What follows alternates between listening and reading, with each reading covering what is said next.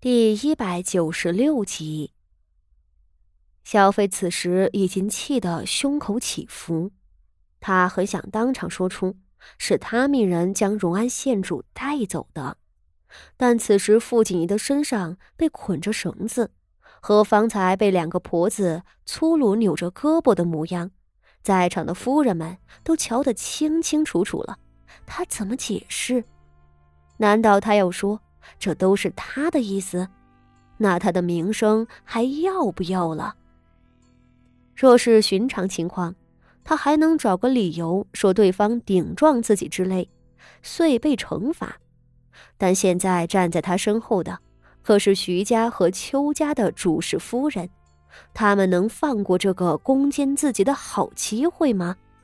徐策又是明目张胆的要与他找茬。徐策的态度就是宫中皇后的态度，皇后也会借此大做文章。总之，他讨不了好。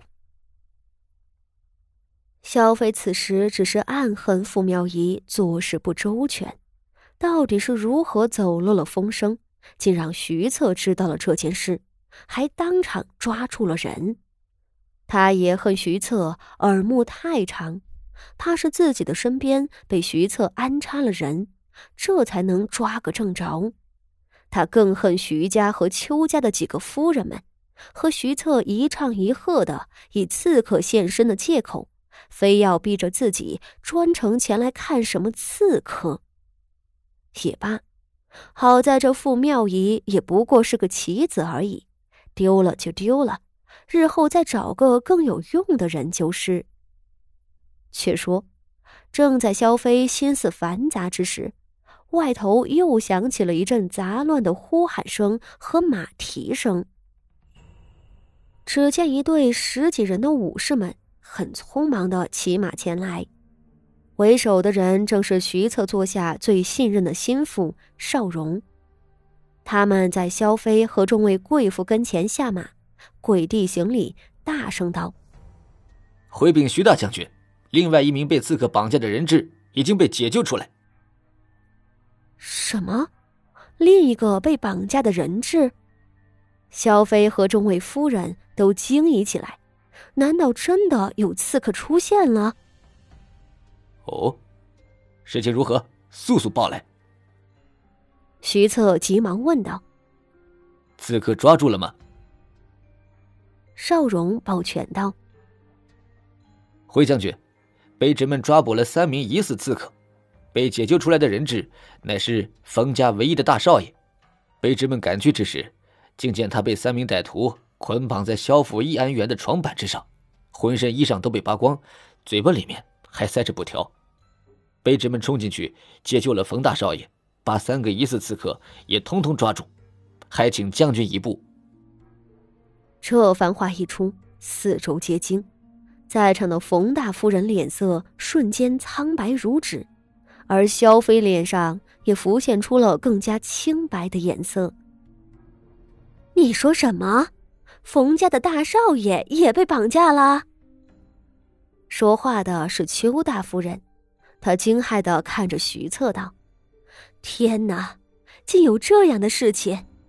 荣安县主被绑架也就罢了，她只是傅家的女儿。”可冯大少爷他，他家里三代单传，冯家只有他这么一根独苗苗呀，身份是何等贵重啊！此刻绑架他，实在是居心可恶。是啊，这太可怕了。站在他身侧的纯王妃也忍不住接了话道：“刺客们看起来是有备而来啊。”专挑了冯大少爷下手，若真是让刺客得逞，冯家为了这位大少爷，可不知要做出什么事情，怕是要任由刺客摆布了。唉，这真是造孽啊！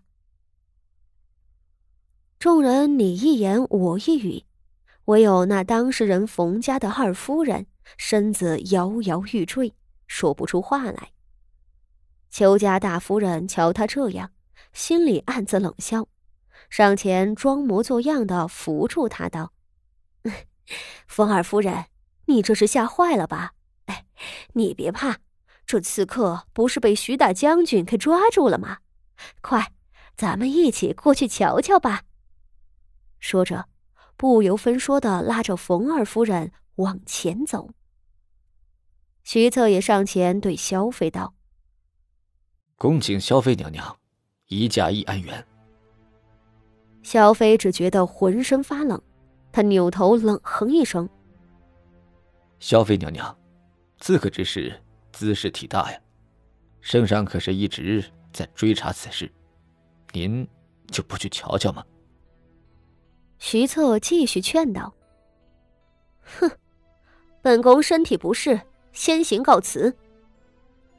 萧妃却一甩袖子，上了自己的小轿，将帘子都放下来了。徐策便无法再劝。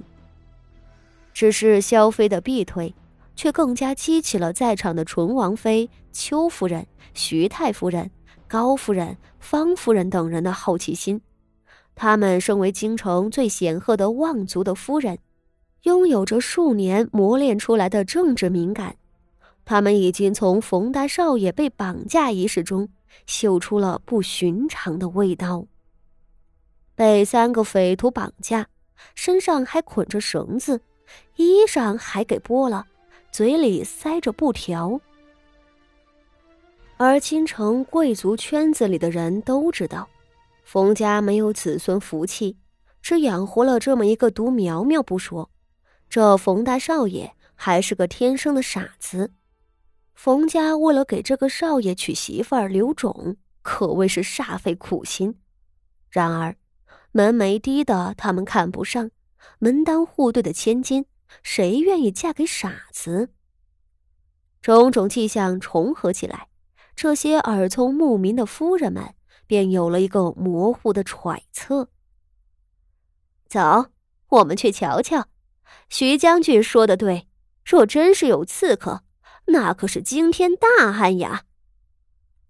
邱夫人一马当先，拉住了徐太夫人和冯二夫人等人要过去看。另一位纯王妃乃是徐家的远亲，在宫中和皇后娘娘走得极近的，她也兴致勃勃的附和道：“嗯，谁说不是？这件事情可马虎不得。”